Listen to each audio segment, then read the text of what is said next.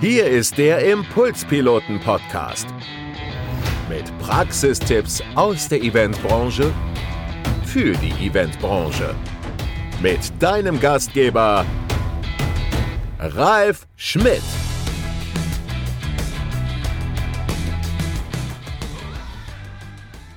Mein heutiger Gast auf der Impulspiloten Couch ist Frauke Konstantin von Konstantin PR. Hallo Frauke. Hi. Thema heute ist, wie funktioniert gute PR für Veranstaltungen? Sowohl für Veranstaltungen, bei der man Kunden einlädt, als auch bei Veranstaltungen intern, die man in der Firma macht und Kolleginnen und Kollegen einlädt. Frauke, was macht Konstantin PR genau?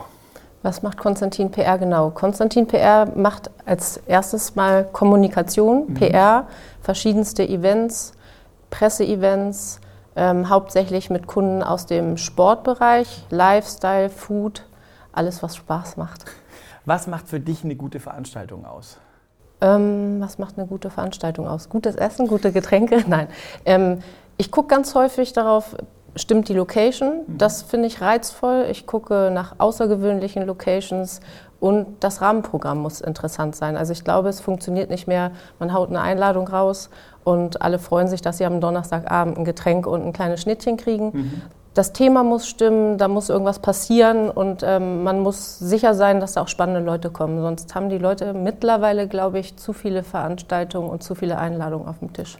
Wie funktioniert für dich gute PR? Wenn jetzt unsere Zuschauer und Zuschauerinnen sagen, ich habe eine Veranstaltung, ich möchte Gäste sensibilisieren, ich möchte sagen, kommt dahin. Was sind deine Tipps und Tricks, die du dabei hast? Na, in erster Linie, wenn ich zu Events einlade, sind, dann sind meine ähm, Gäste hauptsächlich Journalisten. Mhm. Ähm, und ähm, da ist es wichtig, ein gutes Netzwerk zu haben und das Thema oder das, den Event so anzupreisen, dass ich äh, auch den Nerv treffe. Dann muss ich mir überlegen, wann haben die möglicherweise am meisten Zeit. Also dieser Donnerstagabend ist mittlerweile, hat schon so ein Bad. Mhm. Die Leute wollen nicht mehr am Donnerstagabend irgendwo eingeladen werden, die wollen Donnerstag schon so Richtung Wochenende gucken. Mittagstermine sind manchmal beliebt, manchmal sind sie nicht beliebt. Das ist, kommt aufs Thema drauf an und auf die Zielgruppe. Also man muss sich schon so ein bisschen mit Fingerspitzengefühl da reindenken, was könnte meine Zielgruppe spannend finden? Also erster Tipp war, man braucht ein gutes Netzwerk, ja. man braucht einen guten Verteiler. Ja. Der zweite Gedanke war zu gucken, ähm, welchen Tag nehme ich, wenn wir die Tage so durchgehen. Donnerstag hast du gerade gesagt, hat schon so ein Bad. Was sind Tage, die gut funktionieren? Also äh, Presseevents funktionieren gut am Dienstag und Mittwoch eigentlich, ja. Kundenevents, was wäre da deine Empfehlung? Das ist natürlich von bis. Nicht? Also auch da würde ich sagen, Mitte der Woche ist immer gut. Also montags wollen die Leute immer erstmal in die Woche kommen, am Richtung Wochenende, da haben alle schon wieder was anderes auf der Uhr, verlängertes Wochenende auf Sylt oder was mhm. auch immer. Von daher Dienstag, Mittwoch und ja, auch mal der Donnerstag funktionieren noch gut. Dann, ähm, wie genau setzt du dich mit den äh, Gästen auseinander, die du, äh, die du einlädst? Was, was überprüfst du da für dich? Ähm, ich gucke hauptsächlich, ähm, wer passt zu dem Thema, wer könnte für den Kunden spannend sein. Das können ja zum einen äh, Journalisten sein, aber eben auch Leute aus meinem Netzwerk. Das können äh, Kooperation, mögliche Kooperationspartner sein, das können andere Unternehmen sein, Leute, die möglicherweise Schnittstellen haben, wo man sagt, das könnte spannend sein, wenn die sich mal über den Weg laufen. Und hast du dann hast du ein CRM-System? Hast du die alle getaggt bei dir? Wie machst du das? Ich habe eine eigene Datenbank ja. und das tatsächlich so, die äh, sind äh, nach ähm, Kategorien sortiert und auch, naja, mittlerweile darf man das ja nicht mehr so. Ähm, laut Datenschutz darf ich mir ja nicht mehr solche Seitenverweise machen. Aber normalerweise, wenn ich jetzt weiß, du isst gerne Marzipan, dann würde ich mir das vielleicht sogar reinschreiben, mhm. weil das hast du mir auf einem Event erzählt. Und ähm, wenn ich dran denke, schicke ich dir vielleicht Marzipan zum Geburtstag. Aber jetzt also, nicht drauf festnageln. Du legst sehr persönlich ein. Also ja, in der Tat. Also ich weiß dann schon einiges über die Leute. Mein Netzwerk ist halt über Jahre gewachsen. Ich kenne die zum Teil sehr gut. Man trifft sich mehrfach im Jahr und äh, diese, diese Kontakte sind halt auch belastbar. Also manchmal ist es auch so ein bisschen fließend in Richtung Freundschaft. Ich treffe die nicht wirklich privat, aber manchmal sehe ich die öfter als gute Freunde ich mache jetzt ein Kundenevent, wenn man jetzt nicht sagt, ich mache es wie du hauptberuflich, sondern ich mache ein Kundenevent. Geht es darum, Quantität zu haben? Geht es darum, Qualität zu haben? Wie, wie, setzt sich so eine gute Struktur zusammen an Gästen? Also ich bin Fan von Qualität. Mhm. Sicherlich macht es keinen Sinn, wenn du jetzt ein Event planst und ich sage dir, die drei sind super und mhm. wir machen da so einen so ein Fünferabend draus. Das mhm. jetzt nicht. Es kann auch immer rechts und links was Spannendes sein, wo man sagt, ach gut, dass ich die auch noch eingeladen habe. Und man muss ja so ein Event eigentlich auch immer so einen Tick überbuchen. Also man weiß ja, die No-Shows, die sind dann eben eine halbe Stunde früher ist das Kind krank und der Mann ist nicht nach Hause gekommen und konnte den Babysitter nicht ablösen und wie das dann immer so ist. Ähm, dementsprechend muss man einfach eine gute Mischung haben. Aber man, also ich bin nicht so ein Fan von, hast du noch mal so ein paar zum Auffüllen? Mhm. Die bringen mir gar nichts. Also mhm. Okay, was sind so Wörter bei einer guten Einladung, wenn ich PR für Events mache, die funktionieren, wo du sagst aus deiner Erfahrung, was sind so Sachen, die funktionieren? Wörter. Wie schreibst du so eine Einladung? Ähm, naja, man versucht es schon so blumig wie möglich und irgendwie, dass es einen exklusiven Charakter hat, möglicherweise, dass die Plätze begrenzt sind. Okay, also Plätze begrenzt, exklusiver Charakter. Genau. Ähm, dann auch eine gewisse Verbindlichkeit schaffen, indem man äh, den Leuten schon sagt, du musst zusagen, weil es gibt was zu essen, zu trinken und da kommt mhm. vielleicht auch noch ein Künstler, mhm. den haben wir gebucht. Also, dass die Leute schon merken, ah, okay, ich muss kommen. Und wenn ich nicht komme, dann mhm. rufe ich wirklich an, weil ansonsten steht sie da und muss sich das alles alleine reinpfeifen. Nein. Du personalisierst es sehr jetzt, dass du mhm. sagst, es ist wichtig, dass die Gäste, die kommen, einen persönlichen Anker haben, beim, entweder bei dir mhm. oder wenn ich, jetzt, wenn ich jetzt an andere Kunden denke.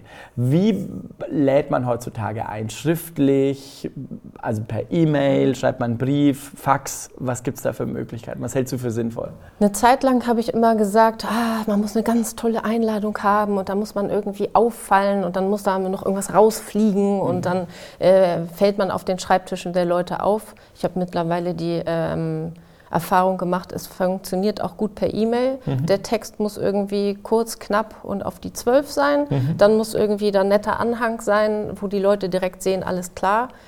Und ansonsten würde ich sagen, also es hat mal eine Journalistin zu mir gesagt, Frauke, wenn du was schickst, dann lese ich es mir durch, weil ich weiß, das ist gut. Okay. Und das war so, wo ich dachte, okay, dann ähm, muss man es ja nur, also eigentlich brauchen die Leute es mundgerecht. Niemand will sich mehr lang seitenweise was durchlesen. Andererseits gibt es sicherlich auch ähm, Veranstaltungen, wo es sich lohnt, eine tolle Einladung zu verschicken. Vielleicht auch schon mit irgendeinem kleinen Giveaway oder so. Das fällt schon auf und das bleibt den Leuten auch im Gedächtnis. Wie viele Einladungen bekommst du in der Woche oder im Monat? Im Monat.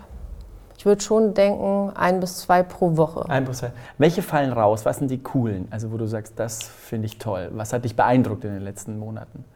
Was sind die coolen? Deine Veranstaltung war cool, okay. Deine, dein Business Talk. Ähm, also alles, was ich noch nicht hundertmal erlebt habe, mhm. reizt mich. Also was Neues? Was Neues. Okay. Ähm, neue Locations finde ich immer spannend, das interessiert mich immer sehr. Dann habe ich immer das Glück, dass eine Freundin von mir so zu rote Teppich-Events eingeladen ist. Das ist natürlich immer besonders spannend, einfach um auch Promis zu, Promis zu gucken und zu netzwerken und ähm, ja, einfach einen guten Abend zu haben. Also coole neue Locations sind toll, ähm, neue Formate sind toll. Ja. Möglicherweise, dass Promis dabei sind, sind mhm. toll. Das also. ist toll. Ähm, und natürlich, wenn ich weiß, da sind wirklich äh, spannende Themen oder da sind Also kon guter Content. Guter Content mhm. ist wichtig, ja. Okay. Was nervt dich total, wo du sagst, das will ich nicht mehr sehen, da habe ich keine Lust, da gehe ich nicht hin? Hm, weiß ich jetzt gar also nicht. Also was sind so die Don'ts? Die Don'ts. Also was mich tierisch nervt, ich kriege immer jeden Monat eine Einladung zu einer äh, Vernissage mhm. und die kommt immer zwei Tage vorher. Okay. Wo ich immer denke, also zu bin ich irgendwie jetzt da der Lückenfüller oder schicken die das immer so kurzfristig? Also so kurzfristige Sachen finde ich irgendwie blöd. Okay. Also manchmal Wie viel sollte man vorher einladen? Was ist deine Empfehlung? Also ich bin so ein Fan von langfristig einladen, weil ich auch. Was ist für, ja, definier mal für dich langfristig? Also für mich sind so sechs bis vier Wochen. Okay. Also ich mache es gerne so, dass ich es gerne einen Tick zu früh schicke, so als Save the Date. Mhm. Und dann komme ich nochmal mit so einem Reminder um die Ecke und sage so, ah. guck mal, ich habe ähm, hier jetzt nochmal nähere Infos. Manchmal ist es ja auch erstmal vage. Dann haben die das aber schon mal in ihrem Kalender, wenn sie denn ordentlich mhm. sind. Und dann lege ich noch ein paar Infos nach oder schicke nochmal Wegbeschreibung, Parkplatzsituation, ähm, weiß ich nicht, Promis da, Künstler abgesagt, neuer Künstler, irgendwie so. Okay, also vier bis sechs Wochen vorher ein Save the Date und dann zwei, zwei Wochen vorher? Ja, oder vielleicht eine Woche vorher. Oder selbst in der, zum Beispiel diese Woche habe ich ein Biertasting in der Störtebeker Gastronomie okay. in der Elfi. Und da sind schon alle im Prinzip ähm, gebrieft, aber die kriegen dann am Mittwoch von mir noch so ein Plaza-Ticket geschickt und wo sie dann dann parken können für viel Geld. und ähm, ja. Wir haben jetzt viel über Kundenveranstaltungen gesprochen, wo es äh, eine Abendveranstaltung ist, wo man einen Verteiler hat, um Kunden oder Interessenten einzuladen. Was wären denn deine Tipps für Mitarbeiterveranstaltungen? Ich habe einen Change-Prozess oder die Geschäftsführung mhm. möchte was sagen. Am Abend, unter der Woche, morgens um 8, nachmittags um 4, was hältst du dafür sinnvoll? Also ich glaube un unbedingt in der Arbeitszeit, unter der Woche, richtig als Team-Event sozusagen. Also mhm. ich hatte einige Kunden, die dann Veranstaltungen gemacht haben und wirklich in ein Hotel gefahren sind übers Wochenende. Oh gut, das spricht wieder ge gegen die These innerhalb der Arbeitszeit. Also so ein Wochenendausflug, das geht dann auch noch. Aber ich glaube, die wollen das schon in ihrer Arbeitszeit und ähm, ja, wollen auch was Besonderes haben. Also einfach so im Konferenzraum einschließen und die Köpfe rauchen lassen, ist manchmal nicht mehr so das, worauf die Mitarbeiter Lust haben. Die wollen dann vielleicht auch so ein bisschen Rahmenprogramm noch dabei haben. Also da ist es auch, äh, wie es bei Wohnungen ist, ist es Lage, Lage, Lage, heißt es im Eventbereich coole Locations zu suchen. Im Grunde ja. Okay. Ähm, morgens um 8, um 9, was würdest du da empfehlen? Bei Kunden mit äh, Ja, bei, bei, bei Mitarbeiter-Events das kommt auf die Branche an. Also ich denke mal, das ist, das kann man so pauschal nicht sagen. Das kann von bis sein. Was war die schlimmste Einladung oder eine der schlimmsten Einladungen, die du je bekommen hast? Also ich, ähm, ich habe jetzt keine konkrete im Blick, mhm. aber ich kriege immer eine Krise, wenn ich das Ding aufmache, egal per Post, per E-Mail und sofort drei Schreibfehler sehe. Okay. Dann, dann denke ich immer so, es gibt es doch nicht. Das, das kann natürlich jedem passieren, aber ich sehe es als erstes mhm. und äh, ich habe da irgendwie einen Blick für und ähm, das macht mich wahnsinnig. Und dann bin ich dann manchmal auch so, ich will die dann nicht ärgern, aber manchmal sage ich, oh, hier ist da ein scheiß Schreibfehler unterlaufen. Mhm. Und dann sind die natürlich häufig dankbar, weil sie vielleicht mhm. auch noch nicht an alle rausgeschickt haben.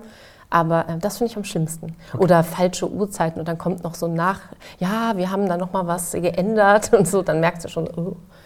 Okay, also äh, wenn man da unsauber arbeitet, falsche mhm. Uhrzeiten, Rechtschreibfehler. Was war eine der coolsten Einladungen, die du bekommen hast, wo du zum Event auch bist? Oder die einfach cool war und du konntest vielleicht nicht, aber die war so cool, dass du eigentlich hin wolltest, aber leider hatte deine Tochter Geburtstag oder irgendwas. Was, also, was sind so die richtig also die coolste Einladung und der coolste Event, bei dem ich war und gearbeitet habe, auch war Bambi in Berlin. Das war richtig cool.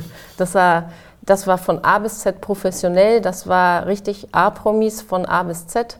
Das war, ähm, das war eine richtig fette Veranstaltung. Okay.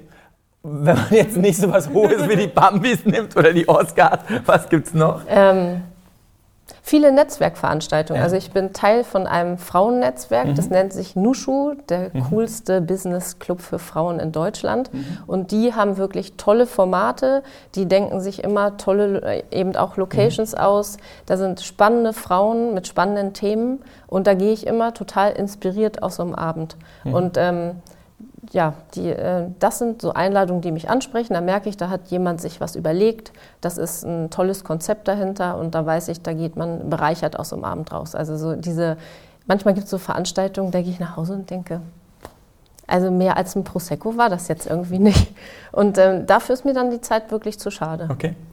Letzte Frage, du hast es gerade schon angeteasert. Was war eine der schlimmsten Veranstaltungen, wo du je warst? Wir wollen gar keine Namen Wir hören, aber nur was haben die gemacht? Ja, was also was lief gemacht? schief?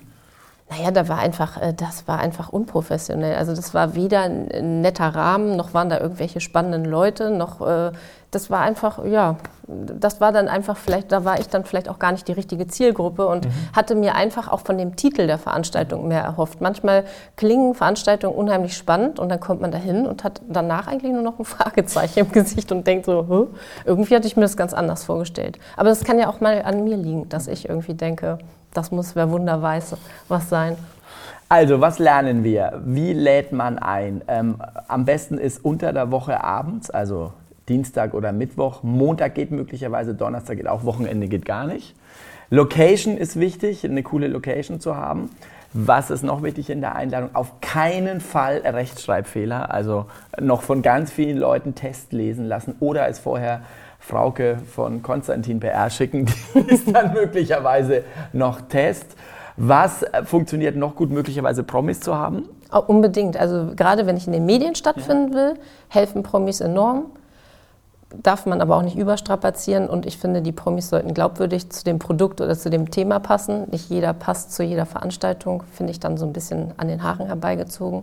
Und man kann natürlich auch Mittagsveranstaltungen machen, wenn man zum Beispiel in der Innenstadt ein Presseevent hat mhm. mit Journalisten, die direkt um die Ecke im Verlag sitzen. Die freuen sich dann über eine nette Mittagspause. Also das ist auch das eine ist coole auch Idee, ähm, eine Veranstaltung nicht mal abends zu machen, sondern mittags nur für eine Stunde, so ein quick dirty genau. Netzwerk Kundenveranstaltung. Frauke, Vielen, vielen Dank, dass du da warst. Gerne, hat Spaß gemacht. Äh, fand ich auch. Und äh, wenn Sie mehr über Frauke wissen wollen, Konstantin PR oder bei Xing Frauke Konstantin. Liebe Grüße und nächste nächsten Monat geht es weiter hier auf der Impulspiloten Couch. Euer Ralf. Tschüss. Vielen Dank fürs Zuhören. Das war der Expertentalk der Impulspiloten. Nächsten Monat wieder on Air mit praktischen Tipps von einem neuen Event-Experten.